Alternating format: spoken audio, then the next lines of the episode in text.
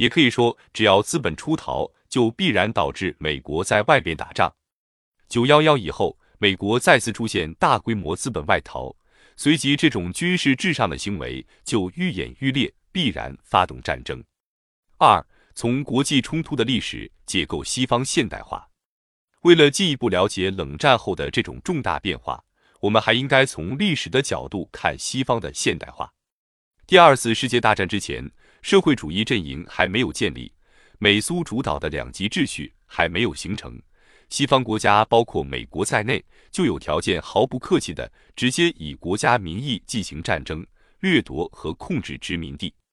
几百年来的资本主义工业化进程必然伴随产业资本的对外扩张，这是经济规律使然。大工业一旦形成，必然要求大规模商品输出，商品输出必然与别的国家利益发生冲突。发生冲突，必然要求代表资本利益的国家采取政治手段和军事手段，而军事手段只不过是政治手段中比较极端的。任何政治问题背后都有其经济原因，因此，在没有形成苏东体系与西方对抗之前，工业化国家使用军事手段来解决经济问题，当然就是一种规律性的现象，所以才有两次世界大战及其他国际冲突。大部分拉美和亚非学者对新老殖民主义都抱强烈的批评态度。他们指出，北美大陆在欧洲人进入之前，原来至少有三千万到 L.E. 的印第安土著人口，现在只有八十万人。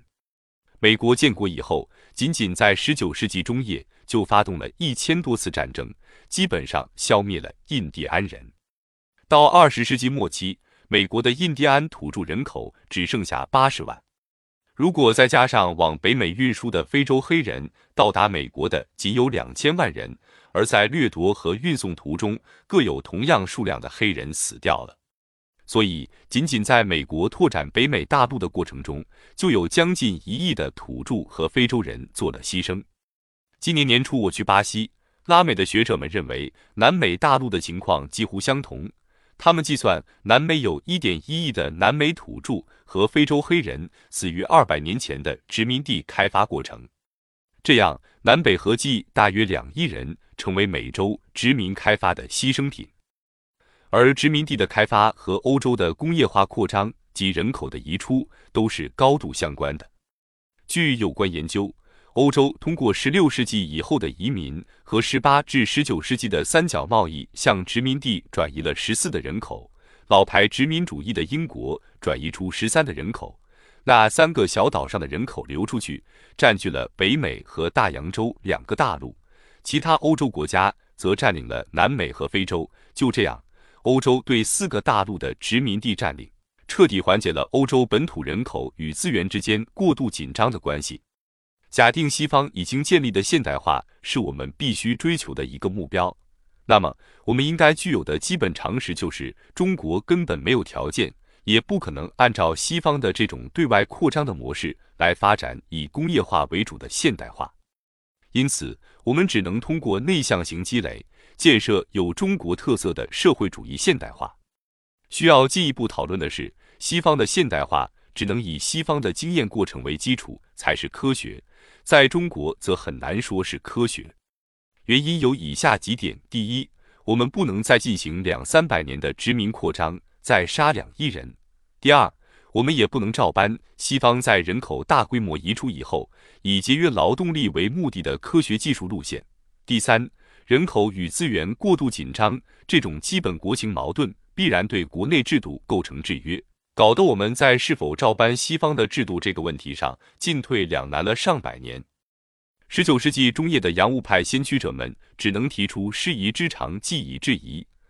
二十世纪初的慈禧太后把引进器物改变为引进制度，也不过让十年后的胡适博士总结出全盘西化的理论。中华民族付出巨大学费，结果只是邯郸学步。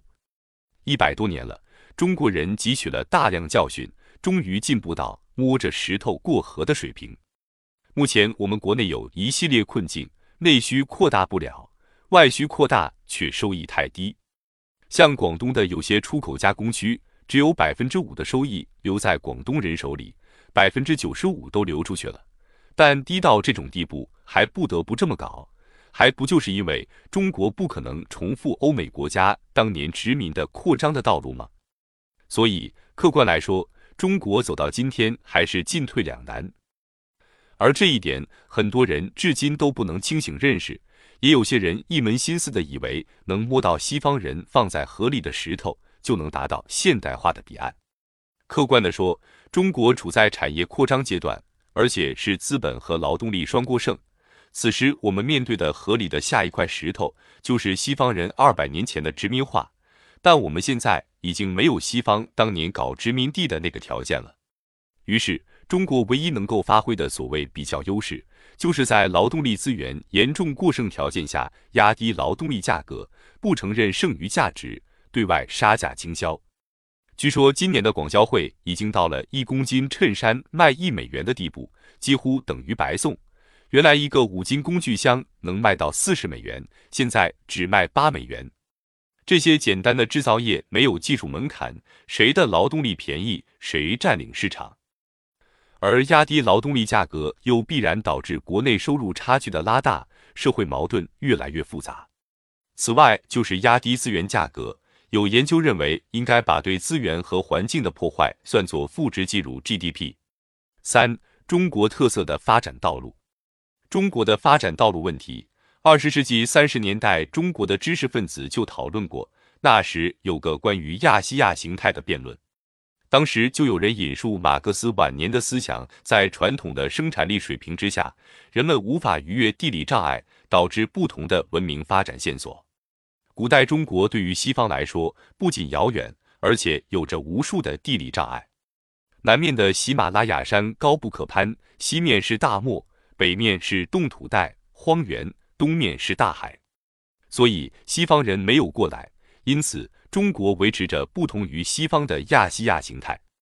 后来，为了得到苏联的援助，我们才在理论上照搬了被苏联教条化的五个历史阶段。甚至把那些主张中国属于亚细亚形态的学者批为托派。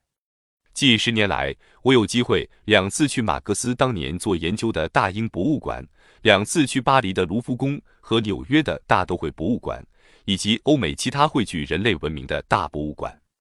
在对古代文物的观察中，感觉到马克思提出的亚细亚形态确实有道理，因为我看到人类文明的发展线索的确差异明显。古地中海和近东的古巴比伦文明，主要是狩猎和采集文明。当地气候温润，物产丰富，使得那里的人可以伸手摘到果子，扔出石头打倒野兽。从那里的三千至五千年前出土的文物中可以看到，文化表达主要突出的是个体的人高马大，而有群体场面的则是战争。因此，那里产生的是以个体为基因的文明。